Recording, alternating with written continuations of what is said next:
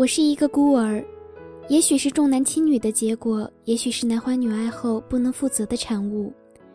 是哲野把我捡回家的。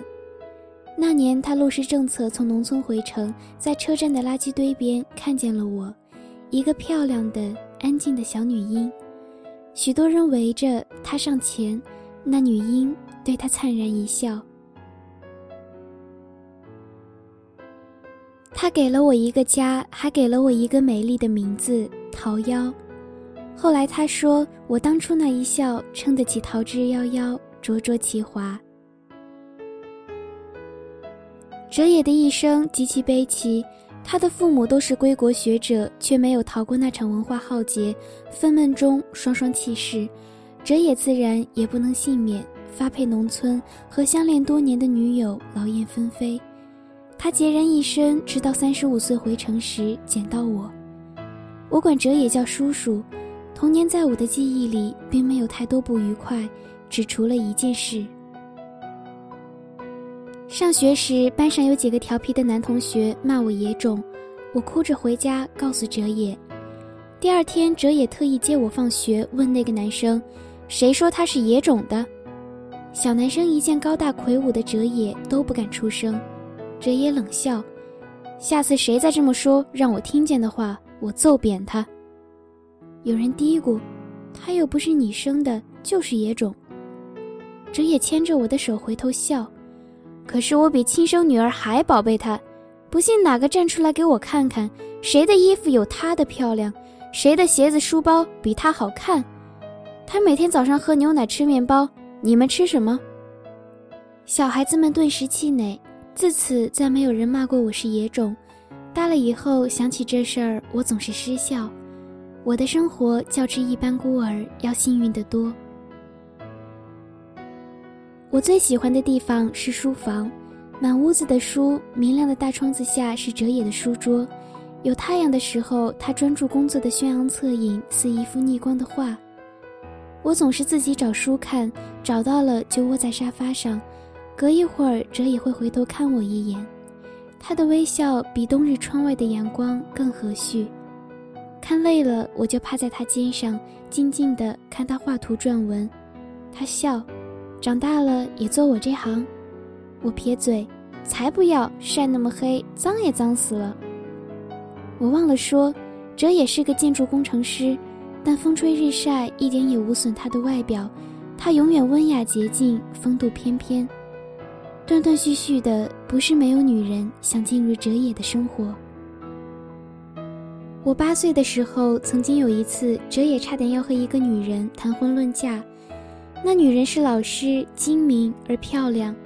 不知道为什么，我不喜欢她，总觉得她那脸上的笑像贴上去的。哲野在，她对我笑得又甜又温柔；不在，那笑就变戏法似的不见了。我怕她。有天我在阳台上看图画书，他问我：“你的亲爹妈呢？一次也没来看过你。”我呆了，望着他，不知道说什么好。他啧啧了两声，又说：“这孩子傻，难怪他们不要你。”我怔住，忽然哲也铁青着脸走过来，牵起我的手，什么也不说，就回房间了。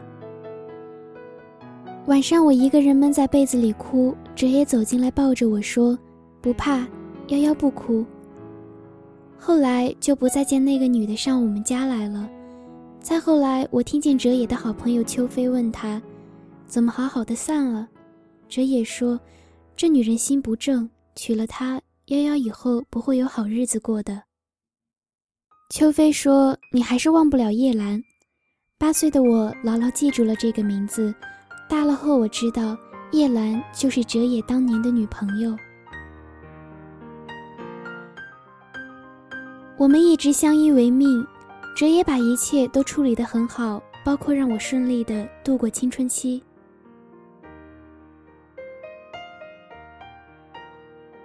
我考上大学后，因学校离家很远，就住校，周末才回家。哲野有时间会问我有男朋友了吗？我总是笑笑不作声。学校里倒是有几个还算出色的男生，总是围着我转，但我一个人也看不顺眼。甲倒是高大英俊，无奈成绩三流，乙功课不错，口才也甚佳，但外表实在普通。丙功课相貌都很好，但气质却似个莽夫。我很少和男同学说话，在我眼里，他们都幼稚肤浅，一在人前就等不及想把最好的一面展现出来，太着痕迹，失之稳重。二十岁生日那天，哲野送我的礼物是一枚红宝石的戒指，这类零星首饰，哲野早就开始帮我买了。他的说法是，女孩子大了需要有几件像样的东西装饰。吃完饭，他陪我逛商场，我喜欢什么马上买下。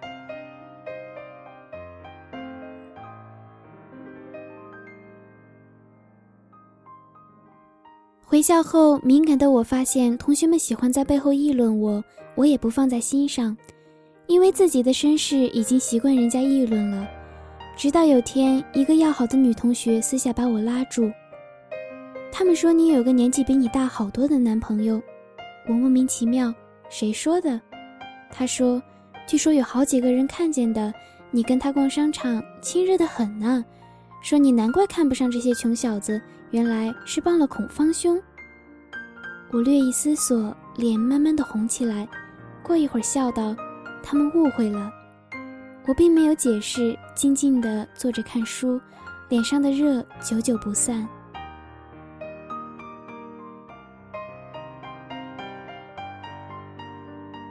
周末回家，照例大扫除。哲野的房间很干净，他常穿的一件羊毛衫搭在床沿上，那是件浅咖啡色的尊领。买的时候原本看中的是件灰色的鸡心领，我挑了这件。当事者也笑着说。好，就依你。看来小夭夭是嫌我老了，要我打扮的年轻点呢。我慢慢叠着那件衣服，微笑着想一些零碎的琐事。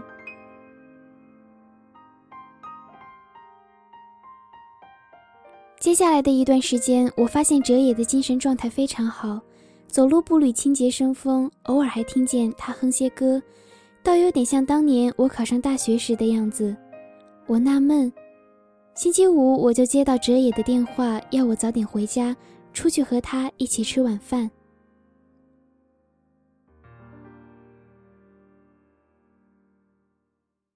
他刮胡子换衣服，我狐疑：有人帮你介绍女朋友？哲野笑：我都老头子了，还谈什么女朋友？是你邱叔叔，还有一个也是很多年的老朋友，一会儿你叫他叶阿姨就行。我知道那一定是叶兰。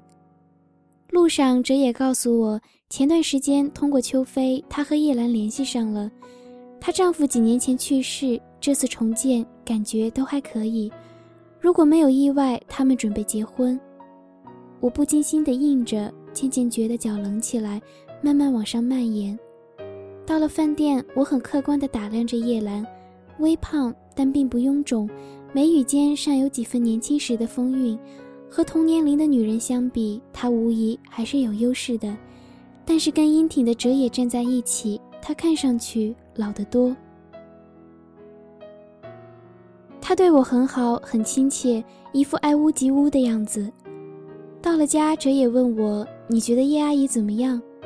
我说：“你们都计划结婚了，我当然说好了。”我睁眼至凌晨才睡着。回到学校，我就病了，发烧，撑着不肯落课，只觉头重脚轻，终于栽倒在教室。醒来，我躺在医院里，在挂吊瓶，哲野坐在旁边看着书。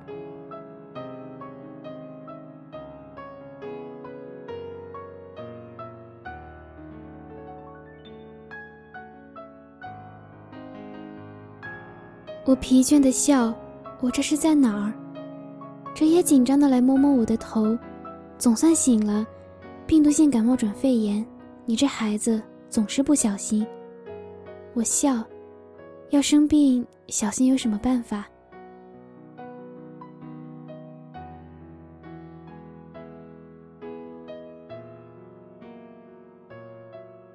哲也除了上班就是在医院，每每从昏睡中醒来，就立即搜寻他的人。要马上看见才能安心。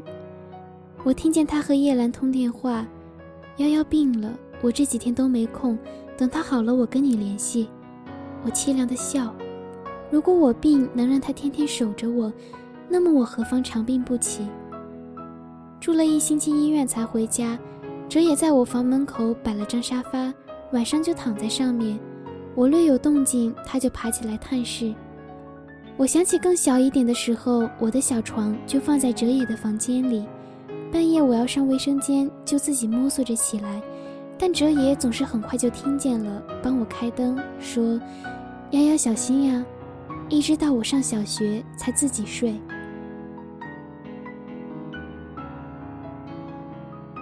叶兰买了大捧鲜花和水果来探望我，我礼貌地谢她。他做的菜很好吃，但我吃不下。我早早的就回房间躺下了。我做梦，梦见哲野和叶兰终于结婚了。他们都很年轻，叶兰穿着白纱的样子非常美丽。而我这么大的个子，充任的居然是花童的角色。哲野愉快的微笑着，却就是不回头看我一眼。我清晰的闻到新娘花束上飘来的百合清香，我猛地坐起，醒了，半晌又躺回去，绝望地闭上眼。黑暗中，我听见哲野走进来，接着床头的小灯开了，他叹息：“做什么梦了？哭得这么厉害？”我装睡，然而眼泪就像漏水的龙头，顺着眼角滴向耳边。哲野温暖的手指一次又一次的去划那些泪，却怎么也停不了。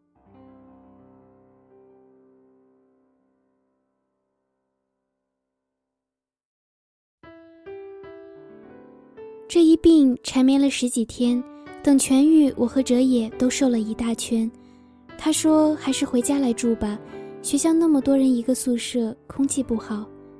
他天天开摩托车接送我，脸贴着他的背，心里总是忽喜忽悲的。以后叶兰再也没来过我们家。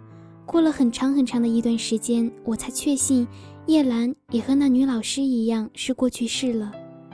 我顺利的毕业就职，我愉快的安详的过着，没有旁骛，只有我和哲野。既然我什么也不能说，那么就这样维持现状也是好的。但上天却不肯给我这样长久的幸福。哲野在工地上晕倒，医生诊断是肝癌晚期。我痛极攻心，却仍然很冷静地问医生：“还有多少日子？”医生说：“一年，或许更长一点。”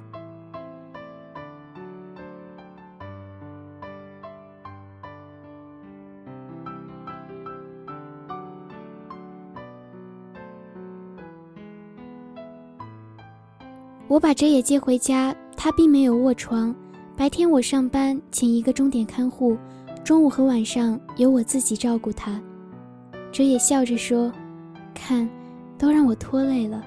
本来应该是和男朋友出去约会呢。”我也笑：“男朋友，那还不是万水千山只等闲。”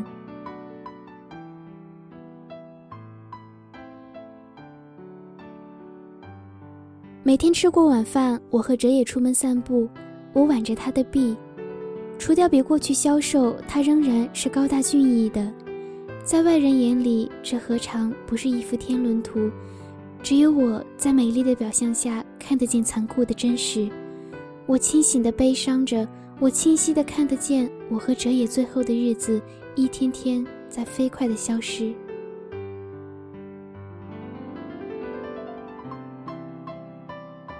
哲也很平静的照常生活，看书，设计图纸。钟点工说，每天他有大半时间是待在书房的。我越来越喜欢书房，饭后总是各泡一杯茶，和哲野相对而坐，下盘棋，打一局扑克，然后帮哲野整理他的资料。他规定有一叠东西不准我动，我好奇，终于一日趁他不在时偷看，那是厚厚的。几大本日记。夭夭长了两颗门牙，下班去接她，摇晃着扑上来要我抱。瑶瑶十岁生日，许愿说要哲野叔叔永远年轻。我开怀，小夭夭，她真是我寂寞生涯的一朵解语花。今天送夭夭去大学报道，她事事自己抢先，我才惊觉她已经长成一个美丽少女，而我垂垂老矣。希望她的一生不要像我一样孤苦。秋飞告诉我叶兰近况，然而见面并不如想象中令我神驰。她老了很多，虽然年轻时的优雅没变。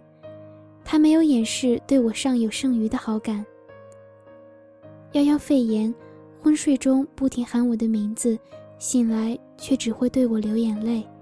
我震惊，我没想到要和叶兰结婚对她的影响这么大。送夭夭上学回来，觉得背上凉飕飕的。脱下衣服检视，才发现湿了好一大片。这孩子，医生宣布我的生命还剩一年，我无惧，但夭夭，她是我的一件大事。我死后如何让她健康快乐的生活，是我首要考虑的问题。我捧着日记本子，眼泪簌簌的掉下来。原来他是知道的，再过几天那叠本子就不见了。我知道哲野已经处理了，他不想我知道，他知道我的心思，但他不知道我已经知道了。哲野是第二年的春天走的，临终他握着我的手说：“本来想把你亲手交到一个好男孩手里，眼看着他帮你戴上戒指才走的，来不及了。”我微笑，他忘了。我的戒指，二十岁时他就帮我买了。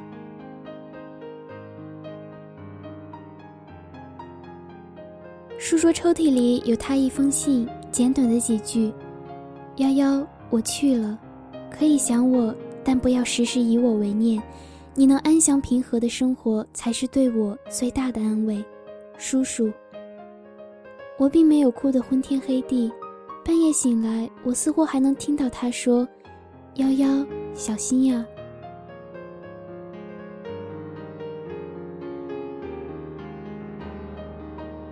在书房整理杂物的时候，我在柜子角落里发现一个满是灰尘的陶罐，很古朴趣致。我拿出来洗干净，呆了。那上面什么装饰也没有，只有四句掩体：“君生我未生，我生君已老，恨不生同时。”日日与君好。